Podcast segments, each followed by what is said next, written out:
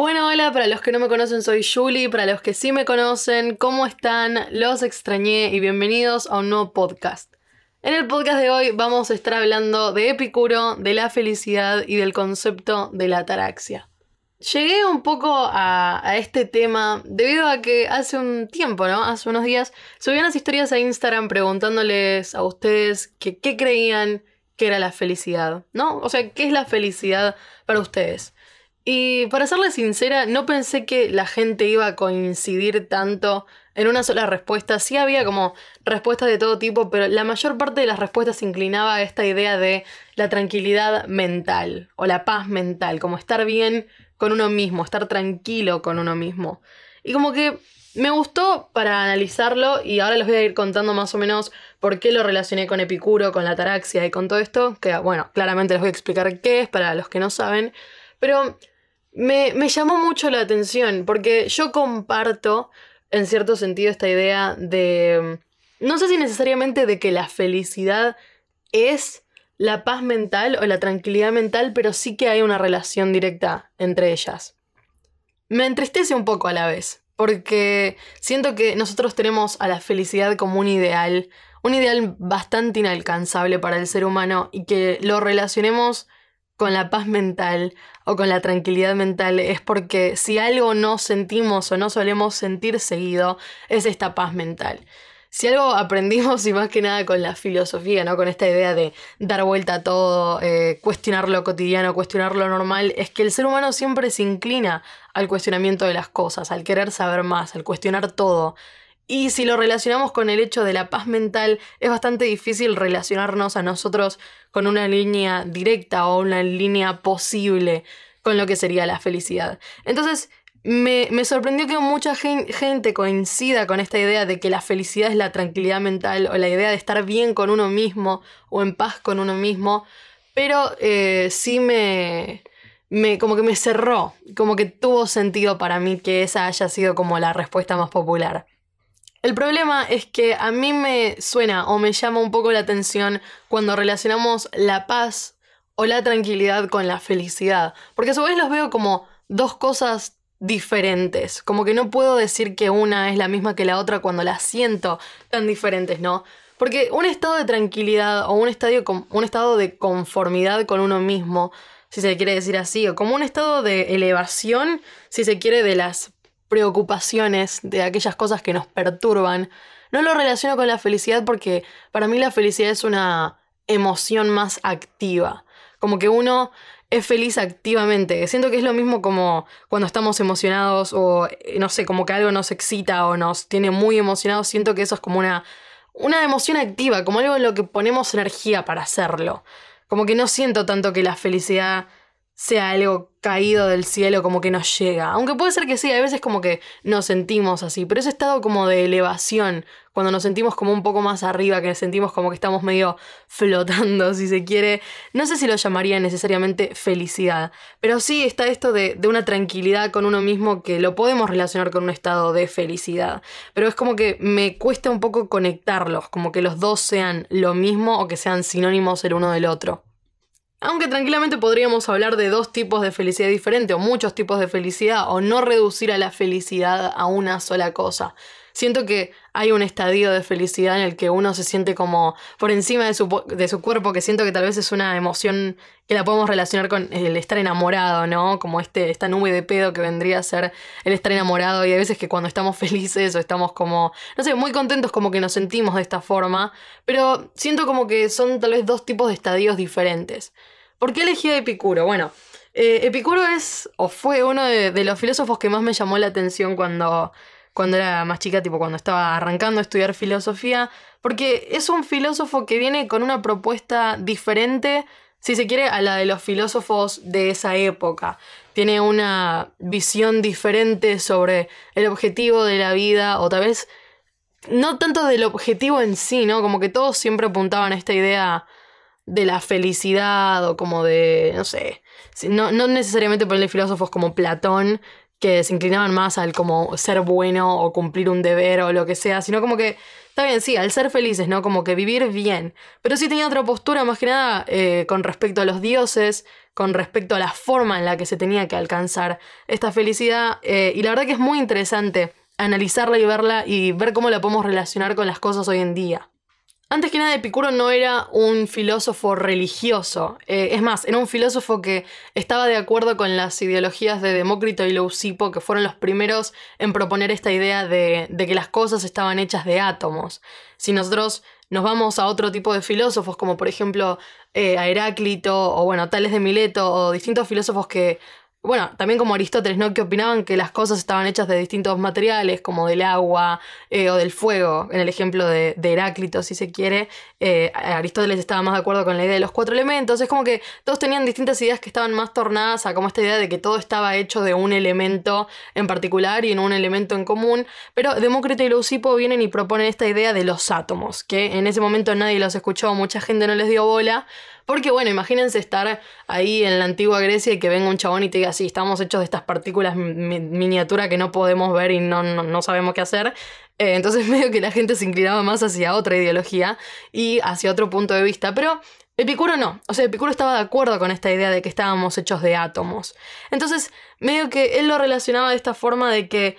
Eh, la materia como que no se crea ni se destruye, o sea, como que no tiene un principio y un final, pero sí las cosas que suceden en el medio eh, son las que se funcionan como raramente o espontáneamente o que no las podemos predecir. Y esto lo relacionaba él con la vida del ser humano.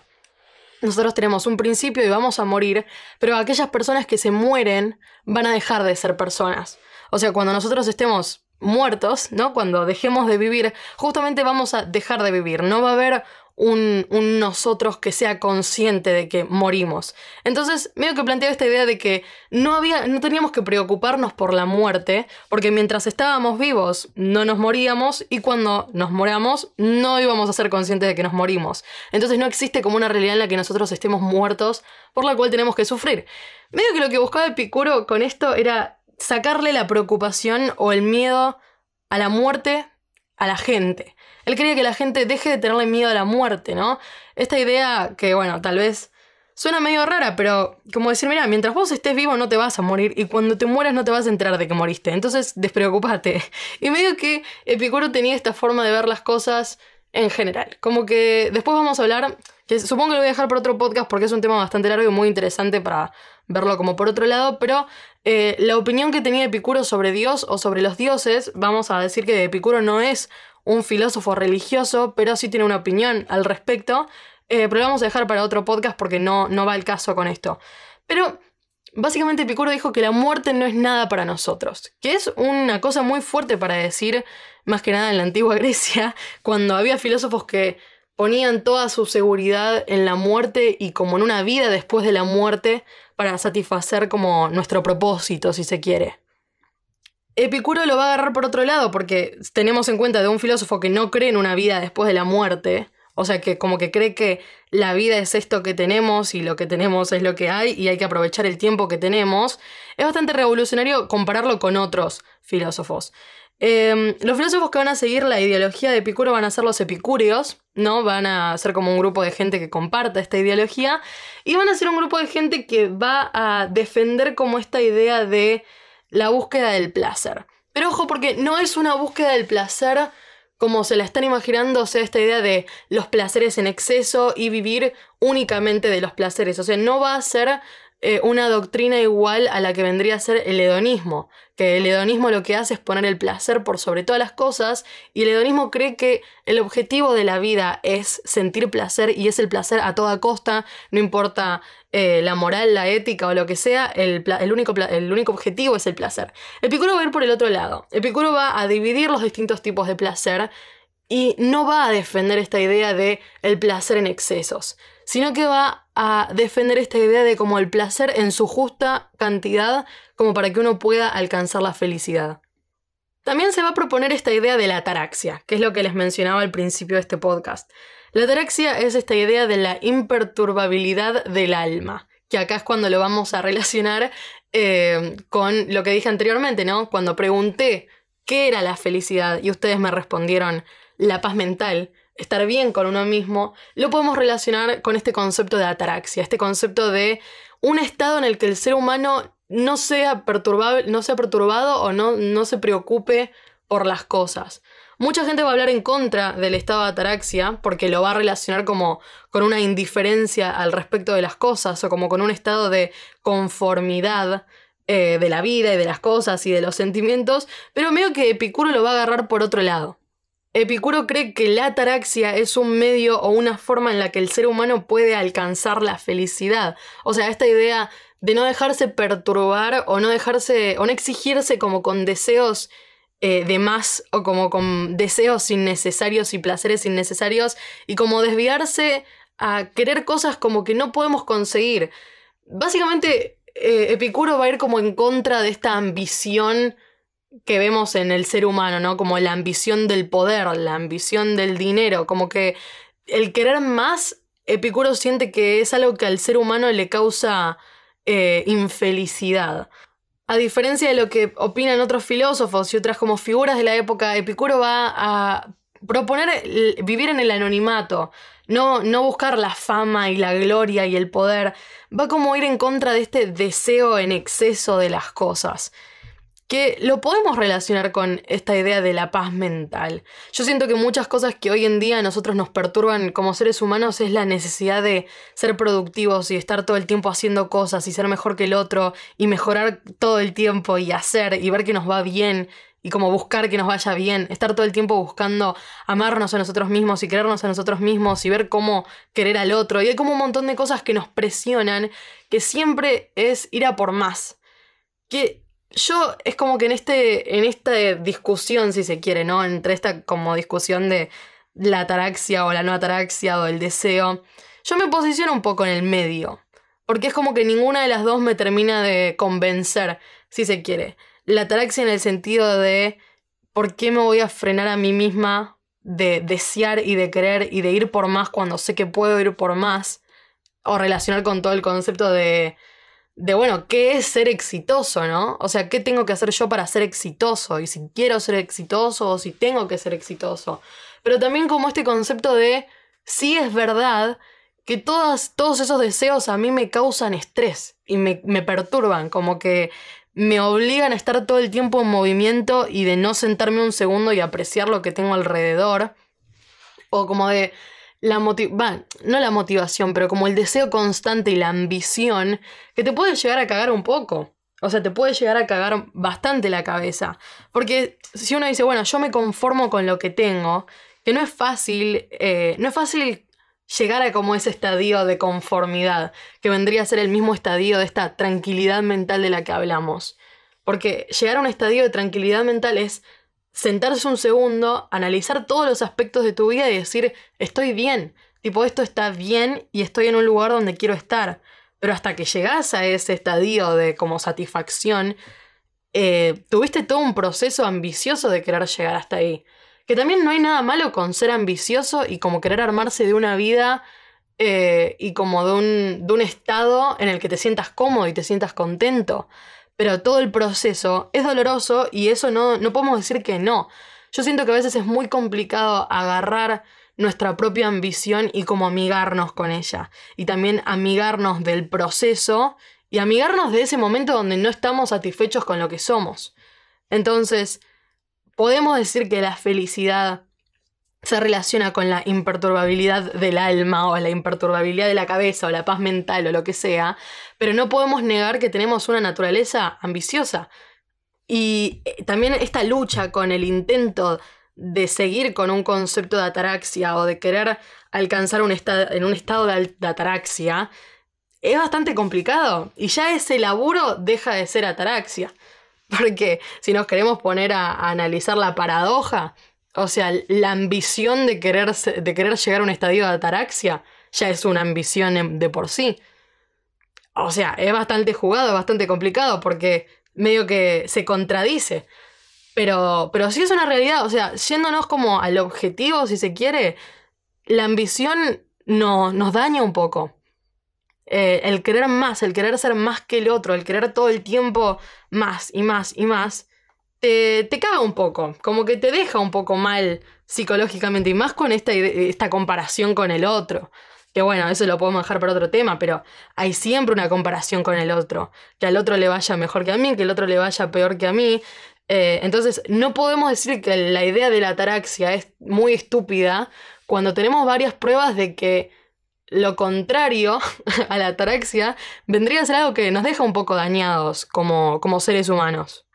Pero también entra en juego la idea del placer, que eso es lo que les mencioné hace, hace un ratito. O sea, Epicuro va a proponer como tres clases o tres placeres divididos, ¿no? Como tres tipos de placeres. Vamos a tener los placeres naturales y los necesarios, ¿no? O sea, esos placeres que el ser humano tiene que satisfacer como para llevar a cabo su vida, ¿no? O como para poder ver una buena vida, entre comillas. Después tenemos los placeres que son naturales, pero los que no son necesarios. O sea, es como son distintas variaciones de, los placeres naturales, si se quieren, o sea, esta idea de que tenemos que comer bien, o vestirnos bien, o tener cosas caras, o lujos, o lo que sea. Y después tenemos como los placeres que no son naturales y no son necesarios, ¿no? Son todos los placeres vanos, que no nos sirven para nada, o sea, esta idea de que necesitamos poder, de que necesitamos honor, de que necesitamos como moral. Una de las cosas que va a proponer Epicuro, que a la gente mucho no le va a gustar, es este concepto de que no hay eh, como una moral en particular o de que la inmoralidad es como algo muy estúpido. Por eso los cristianos después, eh, o los católicos no se van a llevar muy bien con el, eh, con, las ideologías de Epicuro, porque es una ideología que va en contra de este, de este concepto de la inmoralidad, de que hay algo que está mal, de que es inmoral. Pero yo siento que en la filosofía de Epicuro hay como una buena intención. O sea, en el concepto de ataraxia hay una buena intención que tal vez eh, en la práctica no, no es del todo buena o no termina como de relacionarse bien, pero la intención está. O sea, la idea de querer sacarle el miedo a la gente, querer sacarle el miedo a la muerte, a la vida, a las cosas, querer tal vez reducir un poco la ambición como para poder conformarse con lo que tenemos y con lo que hay y con lo que sabemos que podemos alcanzar, no es tan malo. O sea, no es como una propuesta cruel o mala para el ser humano. No es como una propuesta eh, de Platón, de esta idea de no, ¿sabes qué? Renuncia a todo lo que crees, en lo que tenés en la vida, porque en esta vida no vas a poder alcanzar un conocimiento, espera que te mueras y después vemos, ¿me entendés? O sea, esta es como una idea más humana, ¿no? Es más humanista en algunas cosas, como que confía un poco más en el ser humano y en su capacidad de sentir placer y de sentirse conforme. Los estoicos y también los escépticos van a hablar de la ataraxia, o sea, no es un concepto que solamente es analizado por Epicuro, pero nada, tenía ganas como de relacionarlo más con él. Los estoicos también van a considerar a la ataraxia como esta idea de la búsqueda de, de la felicidad, ¿no? Como un medio para encontrar la felicidad, o sea, como una vía para llegar a la felicidad, porque es básicamente la ausencia del trastorno del alma, es como la búsqueda de la serenidad, que es lo que todos ustedes me han respondido en Instagram, o sea, vean cómo una idea que surgió en el 4 antes de Cristo, cómo sigue pendiente hasta el día de hoy. Y los, eh, los escépticos también lo van a relacionar, pero como que no lo niegan ni lo afirman, es como medio la gracia de los escépticos, eh, y lo van a relacionar con el concepto del epogé, que es como esta idea de la suspensión del juicio. Son dos como términos griegos que, que usan ellos, o sea, el epogé y la ataraxia. Pero fíjense cómo uno puede agarrar la ataraxia y decir como que no alcanza tal vez, como que es una idea que, que suspende eh, la ambición humana o la búsqueda de más cómo tal vez relacionar a la felicidad con, la tranquilidad o la paz mental puede llegar a ser un poco desmotivador para algunas personas, pero como también es una idea noble o como una idea que, busca ayudar, busca la tranquilidad del ser humano. Eh, no sé qué opinan ustedes, me gustaría que, me cuenten, que, me digan qué opinan por mi Instagram. Yo siempre recibo sus mensajes y los leo, así que nada, los invito a que, que me cuenten. Y también pueden dejarme algunos otros temas que les gustaría que hable. Y bueno, eso. Eh, cuídense un montón, que los quiero. Y busquen la felicidad como puedan, que, que nadie sabe muy bien cómo funciona todo esto de existir.